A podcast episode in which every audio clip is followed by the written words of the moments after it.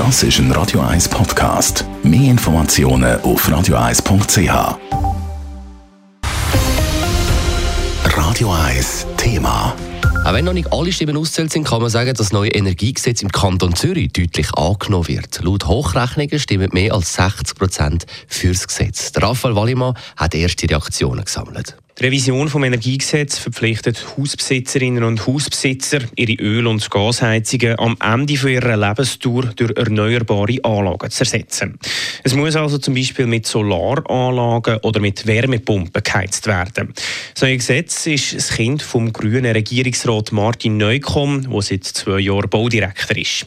Es ist ein Freudentag und ein guter Tag für den Klimaschutz, sagt die Präsidentin der Grünen vom Kanton Zürich, Selma Lorange. Die Freude ist natürlich riesig. Also klar haben wir mit einem Ja gerechnet, aber dass es wirklich 62 Prozent sind, das übertrifft ja auch das Resultat vom CO2-Gesetz. Ich glaube, es zeigt wirklich, dass die Bevölkerung Klimaschutz will. Sie will, dass es Fürsche geht und sie hat auch Vertrauen in die Politik und auch vor allem in die Politik von Martin Neukomm.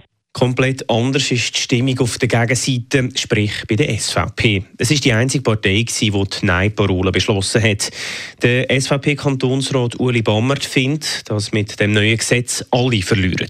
Das bedeutet jetzt, dass Hausbesitzer oder Hausbesitzerin, die die Heizung muss ersetzen muss, nicht mehr frei kann wählen was sie will. Sie wird jetzt vom Staat gegängelt, dass sie möglichst das erneuerbares Heizungssystem einbaut. In vielen Häusern wird das eben auch zu Problemen führen, zu Zusatzinvestitionen, zu einer grossen Bürokratie und das natürlich mit Effekten auf die Hausbesitzer selber, aber auch auf die Mieter, die in diesen Häusern wohnen.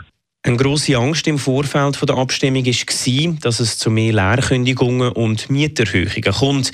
Dass Hausbesetzer die zusätzlichen Subventionen für eine neue Heizung nutzen und dann gerade das ganze Haus sanieren. Darum hat auch der Mieterinnen- und Mieterverband Stimmfreigabe beschlossen. Das Gesetz jetzt angenommen worden ist, findet die Geschäftsführerin vom Mieterinnen- und Mieterverband, Raffaela Albione, zwar gut. Sie will aber künftig genau heranschauen, ob es nicht zu mehr Leerkündigungen kommt. Wir werden uns dafür einsetzen, dass Eigentümerschaften zum Wohnschutz verpflichtet werden.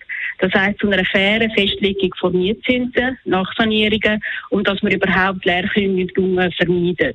Auch werden wir uns dafür einsetzen, dass bei Sanierungsprojekten die Gesamtenergiebilanz berücksichtigt wird.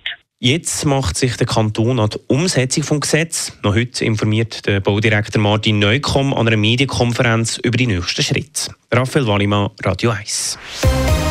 Radio 1 Thema. Jederzeit zum Nachlesen als Podcast auf radio1.ch.